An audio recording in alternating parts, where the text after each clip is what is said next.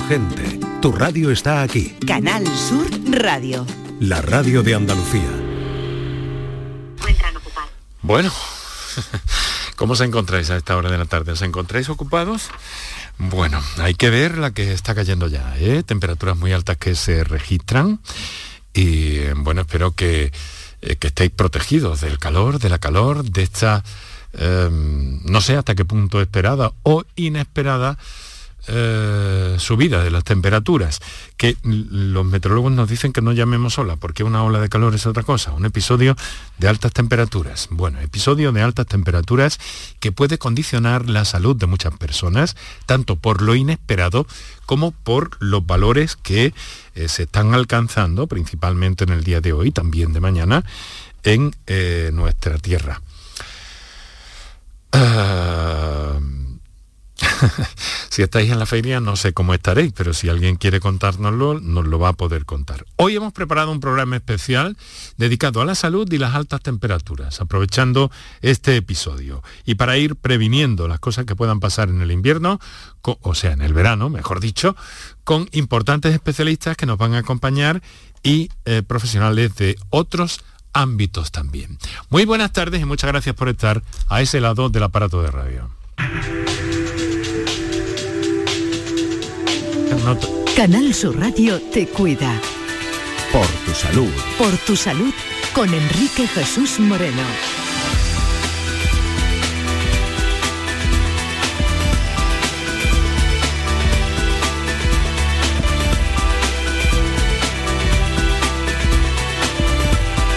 Bueno, queridos amigos, pues en una tarde, en una jornada tan eh, singular como, como esta, con eh, buena parte de Andalucía de fiesta, con buena perspectiva en lo que al aspecto lúdico se refiere, pero también también con, eh, pues bueno, con, con esa, no quiero decir amenaza, ni mucho menos, pero situación especial que hace muy complicado este, este mes de, de abril.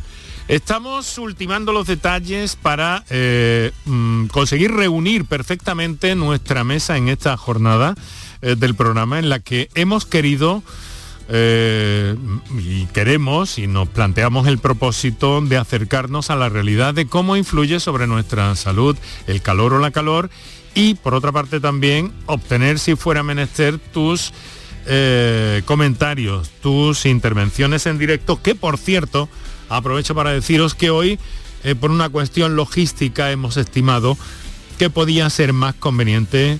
Eh, hemos eliminado las notas de voz y hemos abierto una línea telefónica eh, nueva para este menester que podéis utilizar, que es un teléfono fijo y es el siguiente, 957 016 009.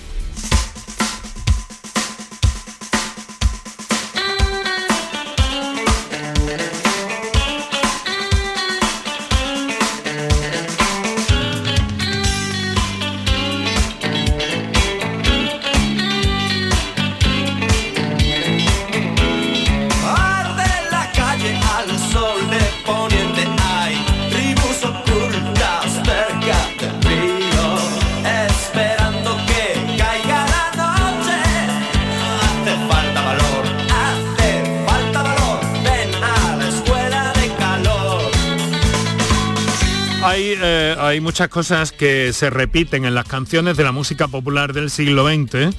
Eh, el calor y el amor, que curiosamente riman, eh, son dos de ellas. Hoy nos toca eh, calor y hoy con un acercamiento que vamos a mantener con muy diversas especialidades de la medicina y también de la meteorología.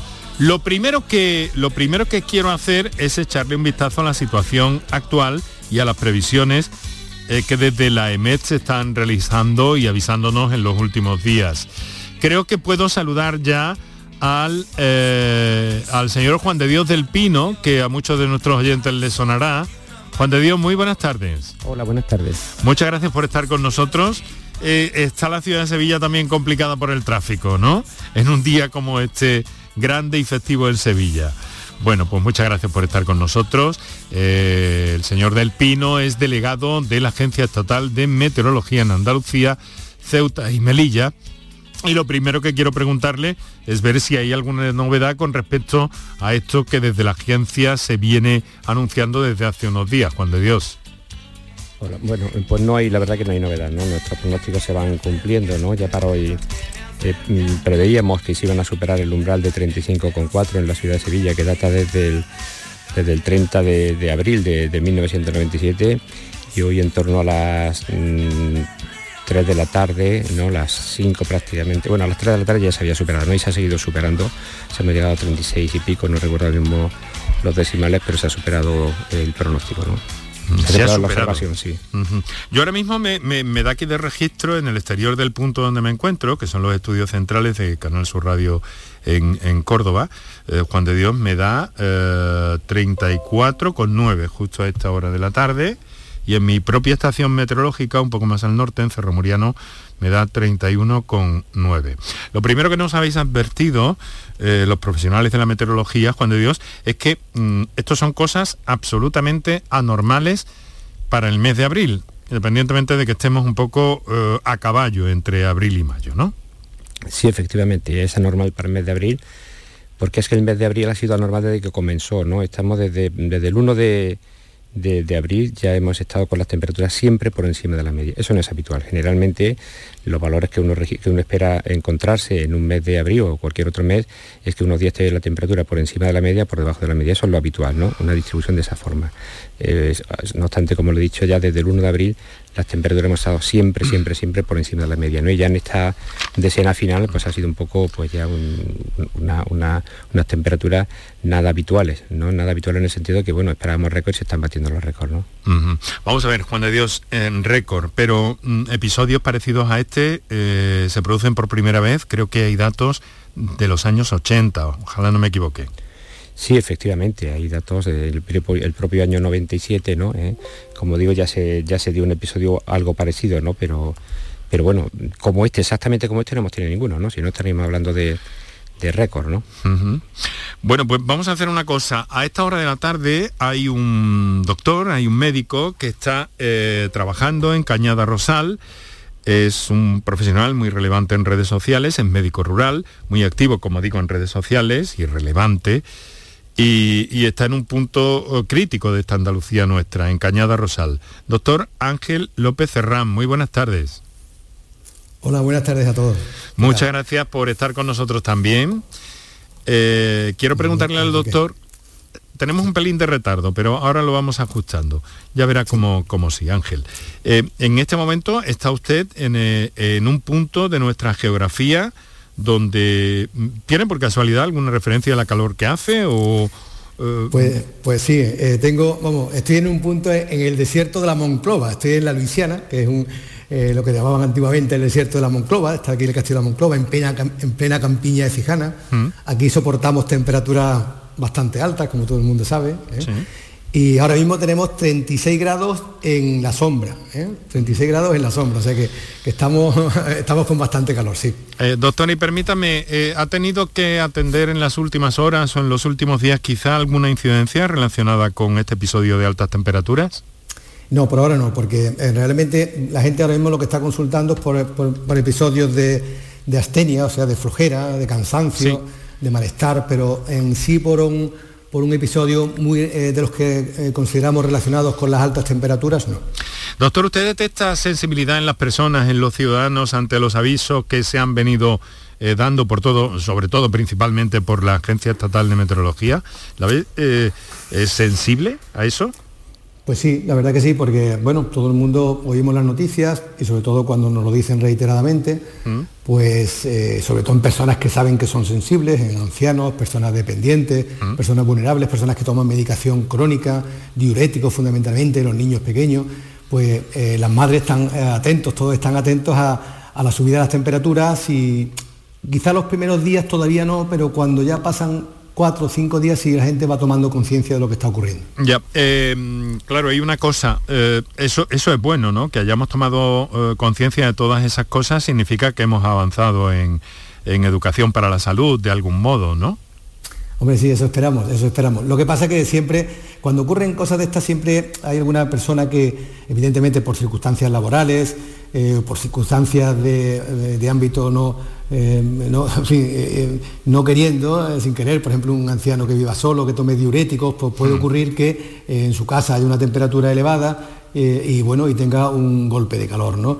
O una persona que esté trabajando en la calle, aquí en Andalucía sabemos eh, que eso ocurre a veces eh, y entonces pues bueno puede tener un episodio relacionado con, la calor aunque aquí en esta zona estamos ya acostumbrados de varios años vale bueno vamos a ver la Luisiana eso es eh, eh, pleno o si no pleno, casi casi, en fin, está muy cerca, está bajo la influencia, así como no, del, del Valle del Guadalquivir. Juan de Dios, le voy a preguntar a Juan de Dios, al delegado de EMET en Andalucía, vamos a ir centrando esto y presentando a, todos los invitados que van y amablemente han accedido a compartir con nosotros este programa eh, muy especial. Eh, pues le quiero preguntar, ¿por qué en el Valle del Guadalquivir es donde se concentran las más altas temperaturas? Porque esto nos hemos acostumbrado pero no sabemos por qué pasa muchas veces. ¿Por qué se concentran ahí los, mayores valores en cuanto a temperaturas en verano, Juan de Dios? Bueno, precisamente porque es la parte más sur de la, península ibérica, ¿no?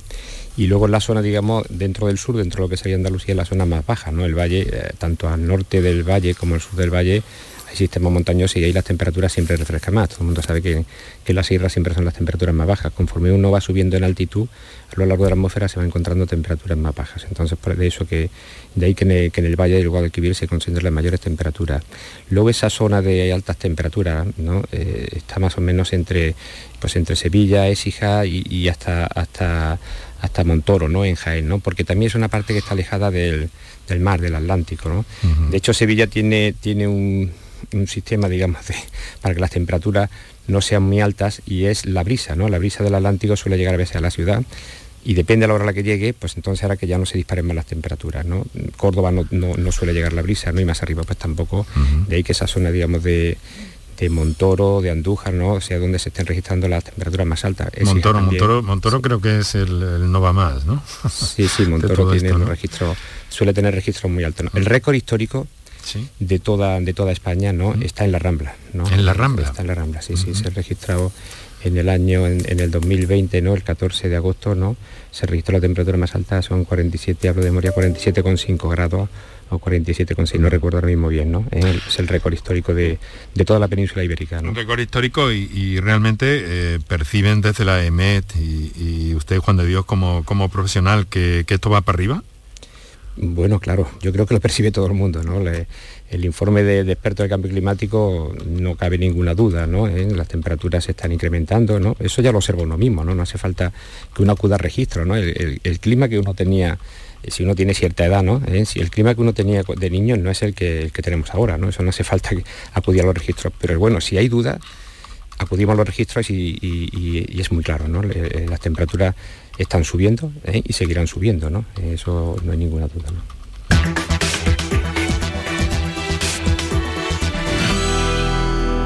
Ya hace calor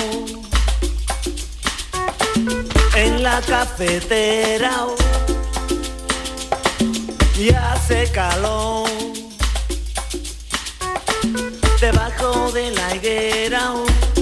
Eh, Juan de Dios, eh, bueno, quiero, quiero hacer una ronda y preguntarles a todos. Eh, digo yo, se tiene que estar regularillo ahora cerca de entablada en la, en la Feria de Sevilla, ¿no? Pues supongo que sí, yo no, estoy allí, pero, pero me lo imagino, ¿no? he estado en otro momento y la verdad que hace calor, ¿no? Mm, hay que refugiarse en las casetas que tengan aire acondicionado, claro que, que son las más últimamente, creo, según creo, según tengo entendido, ¿no? Sí, bueno, uno tiene que tener, digamos, eh, yo soy andaluz también, ¿no? Uno tiene la cultura, digamos, una forma de combatir el calor, ¿no? Y, conocemos diferentes formas de combatir el calor, ¿no? Eh, generalmente, pues uno cierra las ventanas en esta, a estas horas del día, ¿no? Eh, y ventila durante la noche, bueno, y, otro sistema también, algo que, algo que haga que, el aire caliente no se, no se concentre, digamos, en un lugar, ¿no? creo que fue un acierto grandísimo, ¿no? No sé si fue el año pasado con motivo de de, la pandemia de COVID, ¿no? que, se exigió que las casetas tuviese arriba un, lugar donde pudiese salir el aire, el aire caliente. ¿no? El aire se calienta, sube a la parte superior de la caseta y ahí pues, se evacúa y evidentemente pues, bajan un poquito las temperaturas. ¿no? Sí, que son, son eh, medidas bioclimáticas, ¿no? Eh, bio sí, eh, en cuanto a la estructura y todo eso, que es como creo que se las conocen, para evitar un poco esa condensación y esa sensación que puede llegar a qué exactamente, doctor López Ferrán porque oímos hablar de, de, fallecimientos, incluso antes de llegar en patologías más complejas, de desvanecimientos, de, de, situaciones complicadas, ¿no? Aparte de esa sensación que, por cierto, esta tarde aquí en el estudio tenemos prácticamente todos los compañeros. He, he ido mirando, observando, caras, ¿qué pasa? ¿Cómo está? Uf, un, un poquito raro todo el mundo. Sí. Eh, bueno, yo creo que es eh, simplemente porque eh, todavía no nos hemos adaptado a esta temperatura de pronto tan alta. Yo creo que nosotros aquí en la zona esta del Valle del Guadalquivir, de la campiña de Cijana, pues la verdad es que todos los años sufrimos temperaturas bastante altas y siempre, siempre hay algún episodio relacionado, algunos episodios relacionados con las altas temperaturas. Y, ocurre casi siempre al principio, al principio, los 6, 7 primeros días, después ya el cuerpo parece que se adapta, que se adapta a esta temperatura, nos vamos adaptando, nuestras casas se adaptan y nuestro cuerpo se va adaptando, utilizamos ropa adecuada, utilizamos calzado adecuado y bueno, va disminuyendo. Pero es verdad que los primeros días, estos primeros días es cuando la gente empieza a venir primero por cansancio, por flojera, por malestar, eh, alguna gente viene ya incluso por calambres. Eh, los golpes de calor y, y el agotamiento eh, por calor, pues eso vienen un poco, un poco después. Bueno, vamos a ir viendo cosas. Eh, verán, quiero agradecer a Juan de Dios y, y al doctor Ángel López Ferrán, eh, que por cierto está en un punto crítico de Andalucía y en un momento también que en el momento que, eh, que, que, tenga que, que, abandonarnos por cualquier circunstancia, que nos lo dice tranquilamente sí, y luego sí, si podemos incorporarle más tarde lo, lo vamos haciendo. Quiero saludar al doctor Rafael Martínez Nogueras, nos acompaña desde nuestros estudios en Jaén, presidente de la Sociedad Andaluza de Medicina Preventiva, eh, Salud Pública y Gestión Sanitaria. Buen conocido de nuestros oyentes. Eh, doctor Martínez Noguera, buenas tardes, ¿cómo estás? Hola, buenas tardes, Enrique. Pues nada, aquí pasando también un poquito de calor por la zona de, de Jaén. Bueno, ¿cuál es la, la, situación? ¿Cuál es la situación ahí? Supongo que bueno, pues sí, mucho calor y esa, sí, esa sensación, ¿no? De ya mm. empezamos a tener de la ropa pegajosa en, en, el cuerpo y que tenemos mm. que cambiar un poquito eh, los armarios, ¿no? Que tenemos que mudar esa ropa que teníamos de, de prendas de invierno por unas prendas ya más, eh, más vaporosas y que nos permitan hacer frente mm. a estas temperaturas. Rafa, eh, es verdad sí. que, eh, que, bueno que estamos hasta cierto punto orgánica, fisiológicamente adaptados a vivir en estas temperaturas, ¿no? Uh -huh. eh, pero claro, no tan inesperadamente como ahora, o no por lo menos en este momento del año, a finales del mes de, de abril.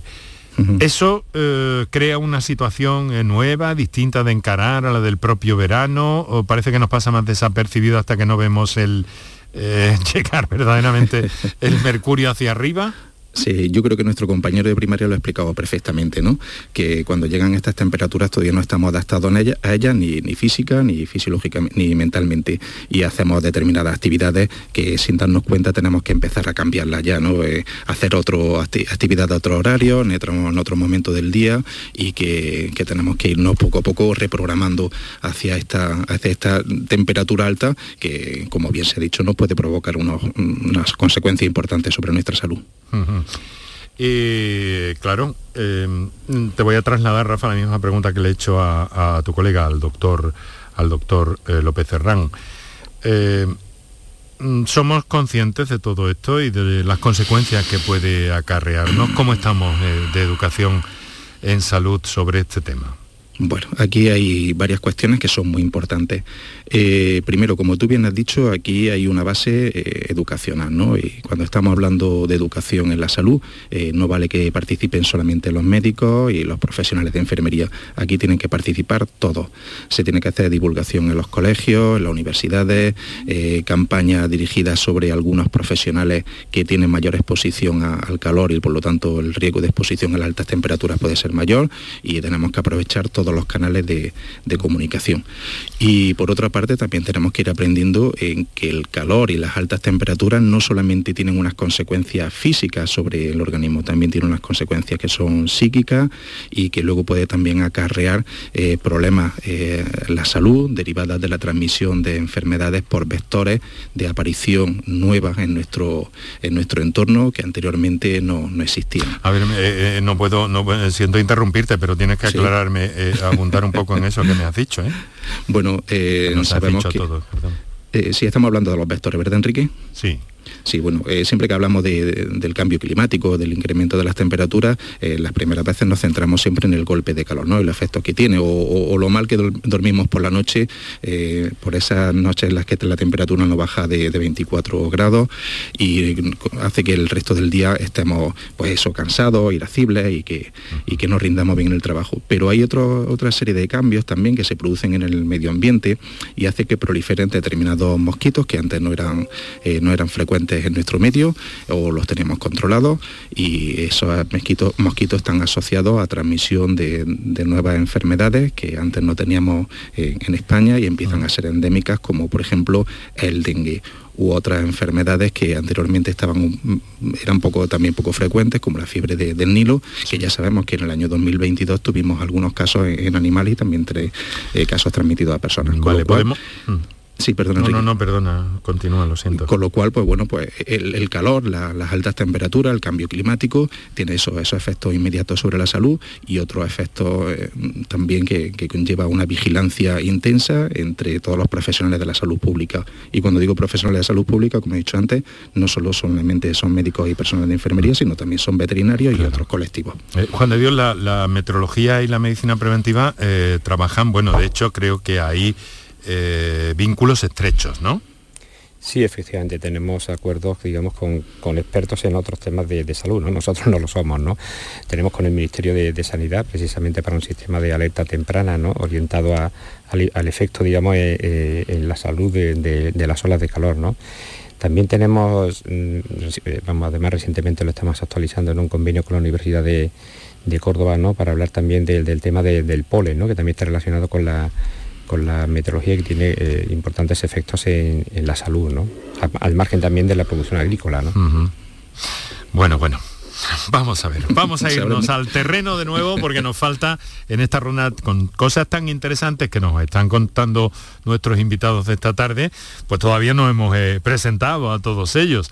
Nos acompaña Victoria Llamas, que es enfermera. Victoria, muy buenas tardes. Muy buenas tardes, Enrique. Muchas gracias por, invitarnos ¿no? Mm. a, esta, este programa mm. Tan interesante justamente ahora. Divulgación es lo que queremos hacer y siempre amparándonos en, los mejores profesionales, en los mejores especialistas y hoy no podía ser de otra manera que un programa de salud nos metiéramos en estas salinas porque nuestros oyentes eh, bien eh, inteligentes van sacando conclusiones de vuestras explicaciones. Eh, Victoria Llamas es enfermera, como digo, vocal de la Sociedad Andaluza de Medicina Preventiva. Eh, tiene una amplia trayectoria profesional en prevención y actualmente, si no me equivoco, trabaja en la Dirección General de Políticas Migratorias de la Junta, vamos, de la Consejería eh, correspondiente, de inclusión, social. eso es, de la Junta. Victoria, sí. ¿cómo afecta de una forma así inmediata el, el, calor intenso, estas temperaturas a la salud de las personas? Bueno, pues hay numerosas investigaciones que han puesto en evidencia la relación que existe entre las altas temperaturas y, un incremento tanto de la mortalidad como de la morbilidad. Eh, aparecen más enfermedades y no solamente aparecen más enfermedades, sino también hay un agravamiento de, de las enfermedades que presente hay un mayor riesgo en las regiones que tienen unas temperaturas medias más, altas. Eh, también tenemos que hablar de los efectos directos que las elevadas temperaturas pues, provocan en el organismo. Eh, de menor a mayor gravedad podemos hablar, como nos comentaba el compañero de primaria, de estrés por calor, esas molestias, tensión psicológica, ¿no? asociada con esa exposición a, a las elevadas temperaturas. Y después ya episodios más grave, como un agotamiento por calor, en el que ya hay una pérdida de agua y de sal importante, ah, pueden aparecer síntomas de intensa sed, de debilidad, de mal estado general, mm. mareo, dolor de cabeza. Y finalmente el cuadro más grave es cuando tenemos un golpe de calor, que es un síndrome ya que se caracteriza por una elevada temperatura corporal de mm. mayor de 40 grados y una disfunción del sistema nervioso central. Ya, eh, vamos a ver, aquí, em, en fin, hay un, especial riesgo para los trabajadores que trabajan bueno, perdón por la redundancia, para los trabajadores que desarrollan su tarea eh, al aire libre, ¿no? Efectivamente, las personas que realizan su trabajo al aire libre, pues uno de los factores de riesgo más importantes ante, ante pues, un episodio de calor intenso. Y eso se puede, mm, se puede evitar, se puede prevenir, se pueden tomar medidas al respecto, ¿no? Pues sí, lo principal, como siempre, es evitar eh, situaciones de peligro. y, para ello pues hay que mantener la hidratación, hay que eh, hacer todo lo posible por estar a la sombra, por tener eh, una zona de descanso climatizada y bueno, y también por reconocer esos signos de alerta que bueno que nos hagan actuar rápidamente y retirar a la persona de la situación de peligro. Muy bien, y luego hay otra cosa sobre la que la Agencia Estatal de Meteorología viene llamando la atención, ¿no? Que a veces nos pasamos por alto, Juan de Dios, y que no quiero yo que, que no ocurra aquí lo mismo, que es la radiación ultravioleta, porque también AEMET emite esos datos, los pone en conocimiento del público. Luego muchas veces los medios no lo recogen del, del todo perdón, que me meta en mi modesta opinión, eh, como debieran, ¿no? Pero esto viene acompañado también de una fuerte subida de la radiación ultravioleta, ¿cierto o me equivoco, Juan de Dios? Sí, efectivamente. En estos meses se suele dar un, ascenso, digamos, de, nuestro UBI, ¿no? Nuestro índice de radiación ultravioleta y la radiación ultravioleta, mm, todo el mundo sabe que, es perjudicial, ¿no? Tenemos ahí esa capa de ozono, ¿no? Que es la que nos filtra esa, radiación ultravioleta, ¿no? Si no, pues prácticamente no existiría la vida en la Tierra, ¿no? Entonces, pues nosotros sí que hacemos un pronóstico y de hecho pues lo divulgamos en todos nuestros medios, ¿no? Ya sean las predicciones por localidades, que es uno de los productos que más el que más accede el público, ¿no? ¿Eh? Pero en cualquier lugar, en todos nuestros pronósticos siempre viene también nuestro índice, eh, el UBI, ¿no? Y aquellos valores, digamos, eh, que son perjudiciales para la salud. Está catalogado, como siempre, en varias categorías, ¿no? Y, eso es muy importante, evidentemente, ese, índice y tenerlo en cuenta. Bueno, hemos llegado con vuestro discurso, la más de interesante, queridos amigos, en esta tarde de abril tan, tan cálida, y lo digo con toda la, con toda la, la sorna. Eh, porque estamos aprendiendo mucho de vuestras explicaciones y vamos a continuar en esta línea hasta las 7 de la tarde. Quiero agradeceros Juan de Dios del Pino, eh, Victoria Llamas, Rafael Martínez, Ángel López, eh, que nos estéis acompañando. Ángel, todo va bien por ahí, ¿no? Por ahora sí, tengo gente, pero bueno, están, aquí esperando, ¿no? bueno, bueno, si tiene... Ahora vamos a hacer una pequeña pausa para la publicidad. Y quiero recordar a los oyentes también que pueden utilizar, si quieren intervenir en este programa, una línea especial hoy para este programa, eh, que es una línea telefónica convencional, un teléfono fijo, 957-016-009. 957-016-009, que podéis utilizar para hacernos llegar cualquier mensaje o cualquier eh, duda o experiencia que queráis hacernos eh, llegar. Eh, y después vamos a saludar a Isabel Vázquez, que es jefa del Servicio de Vigilancia y Salud Laboral, precisamente de la Dirección General de Salud Pública, la Consejería de eh, Salud, que lleva ya, por cierto, un rato eh, al otro lado del hilo telefónico escuchándonos. Ahora incorporaremos también a, a, Isabel Vázquez. Ahora, como digo, 957, si queréis, 016 009 y a vuelta de estos minutos para nuestros anunciantes. Medicina, prevención, calidad de vida. Por tu salud en Canal Sur Radio. Toda Andalucía y toda tu radio van contigo, cuando quieras y donde quieras. Porque la app de Canal Sur Radio tiene todas nuestras cadenas, con todos los programas que te gustan, las emisiones en directo y tus podcasts. En casa, en el trabajo, haciendo deporte, de compras, paseando. Descárgatela. Tienes todo Canal Sur Radio, Radio Andalucía Información, Canal Fiesta, flamencoradio.com y Canal Sur Radio Música para Toda Andalucía y toda tu radio van contigo. Más Andalucía. Más Canal Sur Radio. En abril, Sol 1000. Aprovecha el cambio de hora con Social Energy y disfruta más horas de sol, más ahorro. Aprovecha las subvenciones disponibles para ahorrar hasta el 90% en tu factura con tus paneles solares gracias a nuestras baterías. Primeras marcas con hasta 25 años de garantía. Estudio gratuito en el 955 44 11 11 y socialenergy.es. La revolución solar es Social Energy. Aquadeus, ahora más cerca de ti, procedente del manantial Sierra Nevada, un agua excepcional en sabor, de mineralización débil que nace en tu región. Aquadeus Sierra Nevada es ideal para hidratar a toda la familia y no olvides tirar tu botella al contenedor amarillo. Aquadeus, fuente de vida, ahora también en Andalucía. Niña Pastori presenta en directo su nuevo trabajo, Camino. 30 de junio, Plaza de Toros de la Niña de la Concepción. 15 de julio, Concert Music Festival Chiclana de la Frontera. 28 de julio, Plaza de Toros de Berja, Almería. 30 de septiembre, Centro Hípico de Mairena del Aljarafe. Y 21 de octubre, Palacio de Congresos y Exposiciones de Granada. Entradas disponibles en niñapastori.es. Vete a dormir con una sonrisa, con el show del comandante Lara. El humor más travieso, los invitados más divertidos, las mejores versiones musicales de Calambre. El show del comandante Lara. Los domingos en la medianoche en Canal Sur Radio. Más Andalucía, más Canal Sur Radio. Enrique Jesús Moreno, por tu salud, en Canal Sur Radio.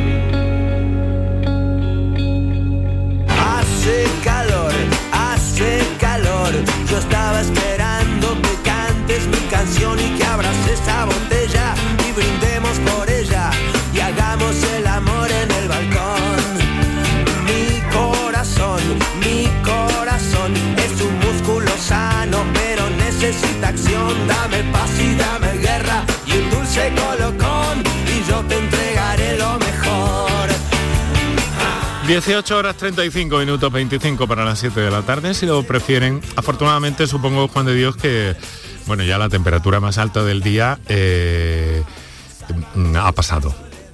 Sí, efectivamente, ya empiezan las temperaturas, primero porque el sol está, está más bajo, seguramente también porque también se han notado ya los efectos ¿no? de, ese, de ese, hoy no hay mucho, ¿no? esa llegada de, de un viento, de una masa más fresca, ¿no? procedente de- del Atlántico, pero sí, sí, ya, se han, ya hemos llegado a las temperaturas más altas, ya toca bajar. ¿no? Que bajar, afortunadamente, a partir de, de este momento, pues ya la cosa va mejor. Pero hay una previsión de hasta cuándo va a durar esto en cuanto a los datos y registros eh, tan poco frecuentes en esta época del año. ¿Está delimitado eso ya? ¿Hasta dónde llega EMET en esa previsión? Bueno, tenemos un, un- un alivio térmico, pero muy leve, no para el sábado, ¿no? El sábado podíamos llegar, a, tomando como referente otra vez el aeropuerto de, de Sevilla, ¿no? Sí. Podíamos bajar a, a 35 grados, ¿no? Y para el domingo unos 33 grados. Bueno, de todas formas, 35 grados y 33 grados siguen siendo temperaturas altas, temperaturas muy poco habituales. Seguimos estando en esa franja de los fenómenos o de las temperaturas, mm, ya le digo, muy poco habituales, que se presentan con una probabilidad de, o con una frecuencia en este caso del 5% o menor, ¿no? Y así seguiremos mm, prácticamente en el comienzo de la semana siguiente. La semana siguiente vamos a tener temperaturas ya metiéndonos en, en mayo. Mayo va a arrancar con temperaturas en torno a los 35 grados de máxima, 35, 34, 35, ahí estaremos, ¿no? Sigo diciendo, son temperaturas muy altas. No son ya de récord, bueno, algunas puede ser un récord puntual del día, Sí, sí. pero son temperaturas muy, muy poco habituales, sí. Bueno, ahora vamos a introducir también algunas cuestiones. Ya hay eh, determinadas sociedades, determinados países donde están acostumbrados a, a- a- a vivir encerrados durante el día y a salir una vez que se va el sol, aunque la temperatura siga siendo alta. Esto puede ser casi casi un cambio también eh, social, sociológico, cultural, el que se nos puede avecinar. Vamos a ver, eh, tengo y le pido disculpas por la espera a Isabel Vázquez. Señora Vázquez, muy buenas tardes. Buenas tardes, Enrique. Disculpas aceptadas porque estando rodeado de tan grandes profesionales no me ha importado esperar, ya que he aprendido también mucho de ellos. Bueno, nos gusta rodearnos siempre de los mejores y por eso, entre otras cosas, también nos acompaña Isabel Vázquez, que es jefa del Servicio de Vigilancia y Salud Laboral de la Dirección General de Salud Pública y Ordenación Farmacéutica de la Consejería de Salud.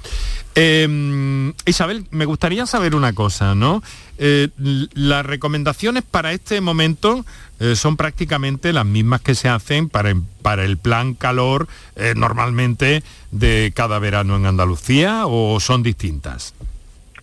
Pues bueno, parte de esas recomendaciones ya lo ha dicho el doctor López Ferrán y Victoria Llama, eh, y son las mismas. Las recomendaciones son fundamentalmente evitar en la medida de lo posible pues la exposición directa al sol en las horas centrales del día. En caso de que no, se, no hubiera más remedio que, que salir, pues hacerlo con, con la máxima protección. ¿Qué nos referimos a esto, con esto, con la máxima protección? Pues usar ropa ligera, colores claros, sombrero, gafas de sol, crema solar. Es muy importante mantener un buen nivel de hidratación, tomar frutas, verduras, pero también hay que tener en cuenta que como hemos hablado de población vulnerable, mm, ojo con los ancianos, porque habitualmente no suelen tener sensación de sed ya que su sistema de regulación de temperatura corporal pues no funciona de igual manera a, edades avanzadas, ¿no? Como bien ha dicho Victoria Llamas, pues aquellas personas que trabajan su, su, su, trabajo implica exposición al sol, como pueden ser pues jardineros, eh, trabajadores de la construcción, pues tienen que, que moderar pues esfuerzo físico ¿no? en las horas de más calor y, bueno, muy importante que no se recomienda la exposición directa al sol pues de bebé o menores de seis meses, ¿no? ya con respecto a las recomendaciones que Juan de Dios ha estado dando en cuanto a las viviendas, ¿no? Del tema de, intentar cerrar ventanas, persianas bajadas para intentar mantener una temperatura estable dentro de, la eh, fíjese, fíjese las implicaciones que tiene todo esto porque normalmente por ejemplo en, eh, para los trabajadores de la construcción normalmente la jornada eh, cambia pero ya ya casi al borde del verano sobre el mes de junio no sé si se apura eh, junio. Lo mismo da para revisar ese dato, ¿no? Eh, efectivamente, el, cambio climático es más que evidente, igual que el plan andaluz para la prevención de los efectos de las temperaturas excesivas comienza el 1 de junio y finaliza el 15 mm. de septiembre, si partimos de la base del año pasado, eh, se tuvo que adelantar, porque es más que evidente que cada vez el calor llega antes. Entonces, habría que revisar este tipo de, de protocolos, de actuaciones en este tipo de personas, ¿no? bueno, incluso, pues, incluso creo que la consejera esta mañana ha hablado de eso, ¿no? Lo hemos escuchado aquí en Canal Sur Radio, en el sentido de que si la cosa va por donde eh, parece que va, pues bueno, no se descarta adelantar, adelantar ese plan eh, plan del calor, del verano, de la consejería, pues lo que haga falta. Efectivamente. Eh, ¿Cómo están las cosas en ese sentido? Habrá que esperar, eh, se, lo, se, lo, pregunto a los dos, tanto a Isabel como a Juan de Dios, porque parece que por lo que pues nos ha dicho Juan de Dios, en fin, arrancar mayo con 35 de máximas ya. No, no es una buena noticia y aunque ahora estén bajando las temperaturas, mañana se esperan bastante más, así que bueno, esperemos que nos dé un poco de pausa las temperaturas, mm. porque si evidentemente continúan así, pues se tendrá que adelantar el, el plan, ya que, bueno, mm. aunque va dirigido a toda la población andaluza, pues hay que prestar más atención pues a los colectivos más vulnerables, que son los que al fin y al cabo pueden sufrir mayores consecuencias de estas mm. temperaturas elevadas. Claro, lo que nos ha hecho Juan de Dios, si no me equivoco, es que hay un, además me gusta mucho la palabra, ¿no? Un alivio térmico, o la descripción, ¿no? Un alivio térmico que no nos llevemos, eh, que no vayamos a creer que esto es tal. Bueno, y entonces con las cosas así, bueno, porque es que está claro, hemos dicho trabajadores de la construcción, pero hay muchos otros que trabajan al aire libre. Estamos hablando de colegios, estamos hablando de todas las implicaciones que eso temo que está teniendo ya, porque digo yo que los aires acondicionados en los colegios va a haber que ponerlo. Efectivamente, es que mm, desde todas las administraciones pues tendrá que haber un planteamiento para que se para que se, se instauren las medidas pues antes de lo, de lo previsto, porque es evidente que con estas temperaturas pues la educación física no se podrá realizar de igual manera en los patios de los colegios, ¿no? Y como bien hemos comentado antes, los trabajadores de la construcción pues tendrán probablemente que iniciar ese periodo de jornada eh, o de, o de mm, jornada intensiva finalizando a no sé si a las dos de la tarde pues en vez de en junio, pues en mayo, cuando establezcan. Es cuestión de ir adaptándose en función de este cambio climático que es evidente que está sucediendo. Sí. Vale. Eh, Ángel, querías, eh, querías intervenir, porque bueno, aprovecho para deciros que a partir de este momento toméis eh, la palabra en el momento que lo estiméis oportuno, a raíz de algo que queráis introducir o de algo que se haya que se haya dicho, ¿vale? Y así consumimos estos últimos minutos del programa, unos 10-15 que nos quedan, porque en la radio pasa, la pasa el tiempo velozmente, sobre todo con las cosas tan interesantes que nos estáis contando esta tarde aquí en Canal Sur Radio, en el programa Por tu Salud. Eh, adelante, Ángel.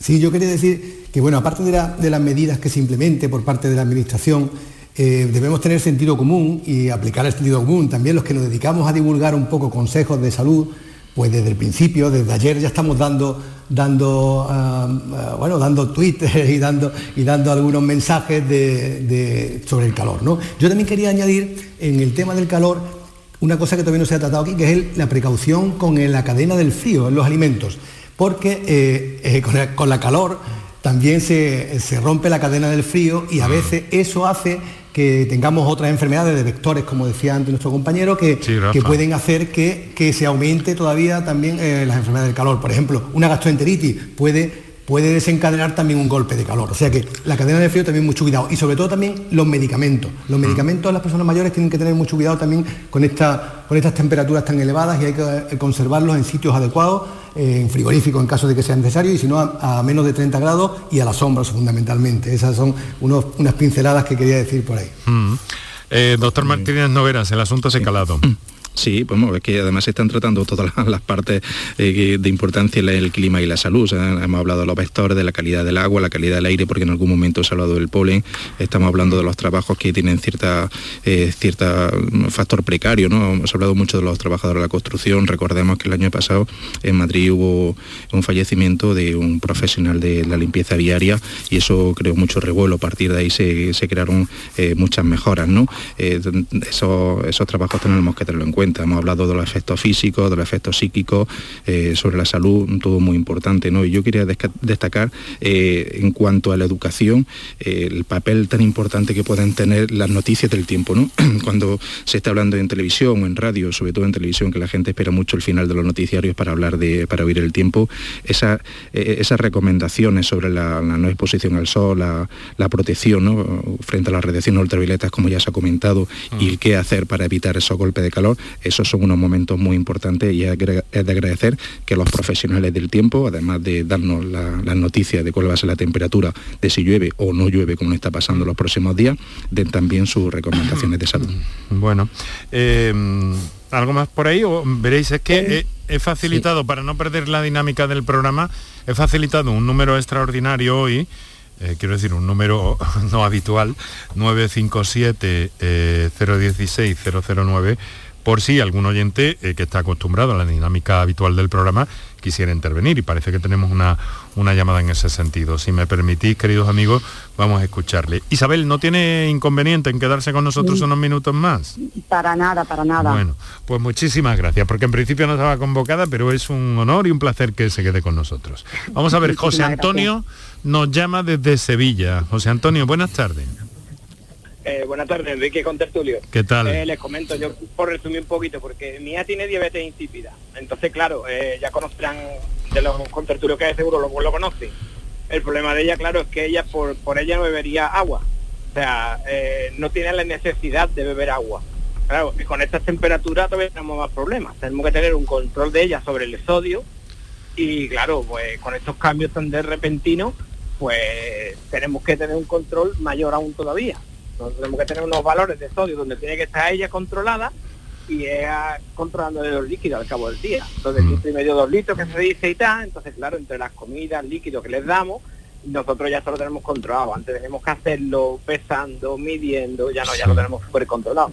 Pero claro, con estos cambios a nosotros nos desajustan. además también no controla la temperatura, no controla tensión, eh, vamos, varias cosas, porque tiene todo a través de un tumor cerebral. Y claro, pues tenemos que estar encima de ella, sacándole sangre para hacer las pruebas y ver cómo está el sodio. Eh, actualmente lo tienen un 145, que es más o menos controlado. Eh, tenemos que darle más líquido. Claro, a sodio más alto, más líquido. Sodio más bajo, menos líquido. Tiene que ir más al servicio entonces. Eh, le cortamos el tema del líquido, o sea, del piso lo cortamos con minorín, un medicamento más o menos porque, así resumí, por no tampoco extenderme mucho. No, pero te agradecemos mucho tu punto de vista porque además, eh, eh, doctor López, en López Serrán, eh, cuando hablamos de personas sanas, pues hemos visto que hay unas complicaciones, ¿no? Nos hemos asomado un poco a eso. Cuando, cuando hay patologías, el asunto se, se multiplica en complejidad. Efectivamente, la, hija de José Antonio, creo que se llama, el oyente, que nos habla, pues creo que mm. Sí, creo que es una de las personas que hemos nombrado antes como vulnerables, que es una enfermedad un poco complicada y efectivamente intervienen las cosas que precisamente se alteran con los golpes de calor o con los calambres de calor, que es el sodio, el potasio, el cloro, el agua, y en, ella, en su hija, precisamente, esas alteraciones son las que predominan. Entonces, eh, efectivamente, pero él evidentemente está empoderado, sabe perfectamente cómo tratarla, eh, y claro, eh, es lo que decía del sentido común ¿no? y de conocimiento de su propio cuerpo. ¿no? Ahí, ahí él está bastante, bastante enterado del tema. Ahí, pues bueno, las recomendaciones son las bebidas de bebida, bebida agua y sobre todo bebidas isotónicas, ¿no? que llevan cloro sódico, cloro potásico, etcétera, ¿no? que él, lo sabe bien. Perfecto. Bueno, muchas gracias José Antonio y suerte y claro a, estar muy atentos para, para intentar regular pues lo mejor posible todo. Muchas gracias. Muchas gracias, un fuerte abrazo y buenas tardes. Un abrazo. Eh, ¿quién, ¿quién, tenía algo por ahí? Me parecía, eh, ¿quién había...? Si me permite hacer Adelante, Isabel. algunas apreciaciones con respecto al plan andaluz de prevención de los efectos de, la, de las temperaturas excesivas. Hacer mm, rápidamente Muy oportuno, sí, sí. Eh, vamos a ver, es súper importante saber que hay un plan de difusión interno porque hay muchísimos organismos implicados en este en ese circuito.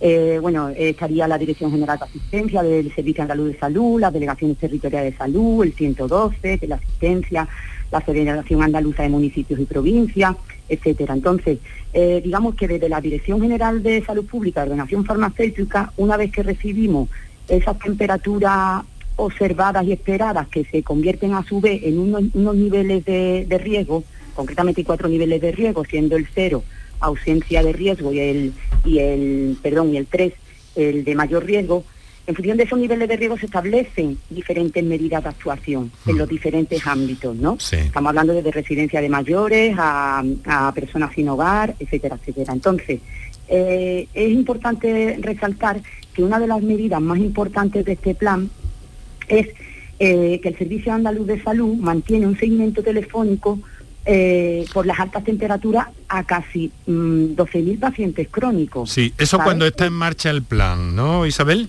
Mm, bueno, mm, eh, eh, cuando empieza el plan, pero mm, también es verdad que, como ha comentado antes Victoria Llamas o, el doctor López Ferrán, no esperamos tampoco, es más, es, sentido común, ¿no? No hay que esperar al 1 de junio para empezar con estas recomendaciones. Si ya el calor está, eh, está instaurado, pues la enfermera comunitaria, la enfermera gestora de casos, en su visita domiciliaria, pues pues hará una valoración de la situación de esa persona, probablemente iniciará eh, unos consejos, etcétera, etcétera. Pero yo quería eso resaltar que a través de la plataforma Salud Responde pues pues eso se realizan pues muchísimas llamadas 18.000 llamadas llevamos eh, de control a la ciudadanía claro que quien tenga en el sentido de, que esas personas vulnerables están eh, ahí eh, pendientes de ellas los profesionales.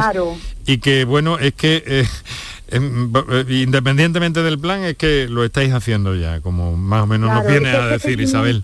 hmm. es que Enrique este seguimiento lo que permite es identificar pues situaciones y problemas del paciente, ¿no? interconectar pues eso a la enfermera gestora de casos, la enfermera de familia, profesional de salud responde y poner en marcha mecanismos pues de control y actuación para minimizar estos efectos ¿no? de alta temperatura, sobre todo en este tipo de pacientes. Muy bien, muy bien. Isabel, eh, me gustaría sí, adelante, Rafa, eh, pero voy a pedir ya brevedad porque tenemos, ya vamos contra el reloj, ya me pongo yo como una como una cafetera en el sentido de que tenemos pocos minutos. A ver si puede ser un minuto por intervención que os escuchemos a todos.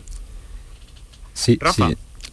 No, no, no era yo, pero ah, bueno, cuando me eh, toque el turno. Vale, vale, vale. ¿Quién era? Juan de Dios. Sí, bueno, yo ah, quería intervenir, sí, sí. Eh, es sobre, sobre todos estos planes que se están escuchando aquí, ¿no? Porque todas las instituciones tienen su propio, su propio plan, ¿no?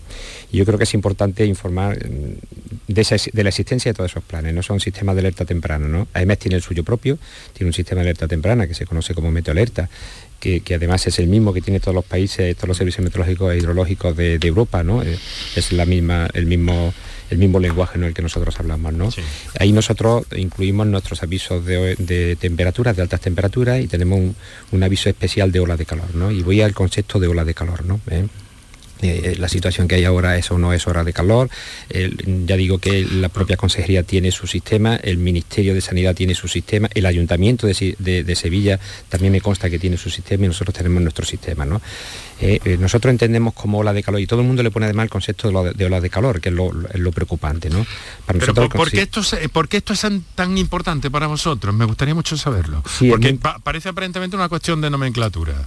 Sí, es muy importante porque confunde, o, el ciudadano se confunde, ¿no? Porque no sabe lo que está mirando, ¿no? ¿Eh? No, no, tienen por qué coincidir los avisos, digamos, de altas temperaturas que pone eh, desde el punto de vista sanitario cualquiera de las instituciones, sea, sea eh, el Ministerio o la Consejería, no tiene por qué coincidir con nuestros avisos de ola de calor. Nuestros avisos de ola de calor tienen un propósito general. Eh, va dirigido a toda la población, no va dirigido, digamos, a personas con cierta patología, ¿no? o a niños o ancianos, ¿no? Personas, digamos, más vulnerables, ¿no? Nuestro, nuestro sistema de alerta temprana, olas de calor, es de propósito general. ¿eh? Sin embargo, los de los de eh, los organismos de sanidad mm, persiguen otra cosa, ¿no? Y a veces no coinciden, ¿no? Y ellos mismos se preocupan. Nosotros tenemos un aviso de nivel naranja y vosotros tenéis rojo. Nosotros tenemos una naranja y vosotros tenéis verde, ¿no? Pues es imposible que todo eso coincida. Todo eso debería estar un poquito más afinado, ¿no? No, no, no. puede ser, no, puede es ser. Que es que medimos cosas diferentes. Ya. O sea, no, no tienen por qué coincidir pues si estamos definiendo que los meteorólogos entendieran mejor a las autoridades sanitarias y que las autoridades sanitarias entendieran mejor a los meteorólogos, ¿no? Algo de eso puede ser. Sí, no, y efectivamente tenemos bastantes reuniones donde intentamos que se parezcan, ¿no? Que se parezcan al máximo posible los protocolos, pero es que es imposible que se parezcan. Lo importante es saber que, son cosas diferentes. Juan de Dios, eh, tengo que irme. Victoria, por favor, brevemente, menos de un minuto, te lo ruego, pero queremos escucharte. Pues un minuto para un consejo que hasta ahora creo que no lo hemos abordado. Eh, precaución en los traslados. Nunca dejemos ninguna persona en un vehículo estacionado y cerrado y especial precaución con personas, con niños, con menores de edad, con mayores y personas con enfermedades crónicas. Rafa, amigos, doctor Martínez Noguera, no tenemos bueno, pues, mucho tiempo. Sí, 30 segundos. Tal vez una cuestión crítica que no sé si lo debería comentar Ángel, pero bueno, lo voy a decir yo por rápido. Actuaciones inmediatas ante una persona que sospechamos que tiene un golpe de calor. Eh, ponerlo, siempre, ponerlo siempre a la sombra, refrescarlo y avisarlo antes posible al 061 a través del 112. Eh, si puede beber, a la persona hidratarla siempre refrescarla y si no puede la persona beber, nunca darle líquido ante el peligro de atragantamiento. Magnífica aportación también, Ángel, Me tengo que ir, perdón, tengo una emergencia. Vaya, caramba, lo siento, última hora y le agradezco enormemente al doctor López Serrán, médico rural, actualmente en pleno Valle del Guadalquivir, en, en la Luisiana, nos ha dicho, y finalmente Lástima que no hayamos podido obtener sus, palabras. Otra vez será. Enrique, eh, entonces ha hecho bien en adelantarme a lo que tal vez tenía que decir Ángel, Sí, pues sí, perfectamente. Isabel, para terminar, 30 segundos, es que no tenemos tiempo para más, disculparme. Pues nada, que sigan todas las recomendaciones que se han dicho aquí, que nosotros de Servicio de Vigilancia, pues por desgracia tenemos que, o recibimos la información de los golpes de calor y déficit del calor, y que ojalá este año pues sea esa cifra Muy bien. Muchas gracias a todos. Rafa, por, por cortesía, un apunte. No, no, que he hecho bien en adelantarme a Ángel, Eso mejor que no la corté, pero que es fundamental para reducir la mortalidad. Sí, estupendo, para reducir la mortalidad, nada más y nada menos. Sí, sí. Bueno, Juan de Dios del Pino, delegado EMET, Andalucía, Ceuta y Melilla, Victoria Llamas, enfermera, Rafael Martínez Noguera, presidente de la Sociedad Andaluza de Medicina Preventiva, Ángel López Herrán, médico rural que nos ha acompañado, e Isabel Vázquez, jefa del Servicio de Vigilancia de Salud Laboral de la Consejería de eh, Salud, en la Dirección General de Salud Pública y Ordenación Farmacéutica. Ha sido un placer escucharos. Me gustaría saber más cosas y seguro que nuestros oyentes también. Pero bueno, a lo mejor tenemos que repetirlo y así vamos creando más conciencia. Kiko Canterla, gracias en la producción que nos ha ayudado. Patricia Torres también hoy, gracias Patricia. Antonio Martínez y Edu Cruz en el control de sonido. Paco Villén en la coordinación y realización de este programa. Os habló encantado Enrique Jesús Moreno.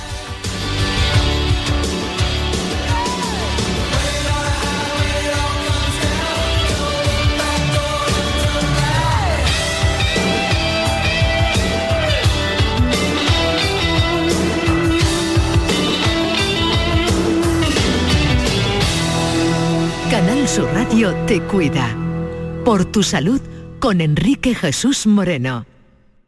Canal Sur Sevilla. Por fin la casa que estabas esperando en Sevilla. Metrobacesa presenta 10 promociones de obra nueva. Magníficas viviendas unifamiliares y en altura de 1, 2, 3 y 4 dormitorios. Todas con terrazas, piscina comunitaria y junto a la futura Ciudad de la Justicia. Obras ya iniciadas. Descubre más en el 955 25 25 y en metrobacesa.com. Metrobacesa, ahora sí. Escucha bien lo que te voy a decir. Alégrate, ya no te vas a arrepentir. Yo te voy a ayudar a que puedas ahorrar nuestro petróleo. Ese sol y no lo pueden apagar. Placas fotovoltaicas Dimarsa. Infórmate en el 955 12 13 12 o en dimarsa.es. Bienvenidos a Sacaba. Mil metros de electrodomésticos con primeras marcas. Grupos Whirlpool, Bosch y Electrolux. Gran oferta. Microondas Whirlpool de 20 litros con grill antes 129 euros. Llévatelo ahora por solo 79 euros. Y de 25 litros y 900 vatios con grill antes 179 euros. Llévatelo ahora por solo 99 euros. Y solo hasta fin de existencia. Solo tú y Sacaba. Si necesitas recuperarte de una operación de cadera, rodilla o cualquier otro proceso médico, en Vallesol podemos ayudarte. Contamos con profesionales que te ayudarán a recuperarte más rápido y llevarán un estrecho seguimiento de tu evolución. Y todo ello sin desplazamientos innecesarios y por mucho menos de lo que imaginas.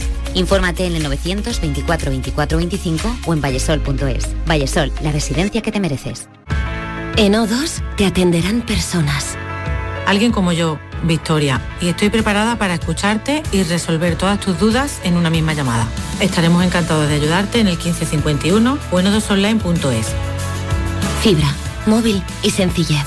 O2. Respira.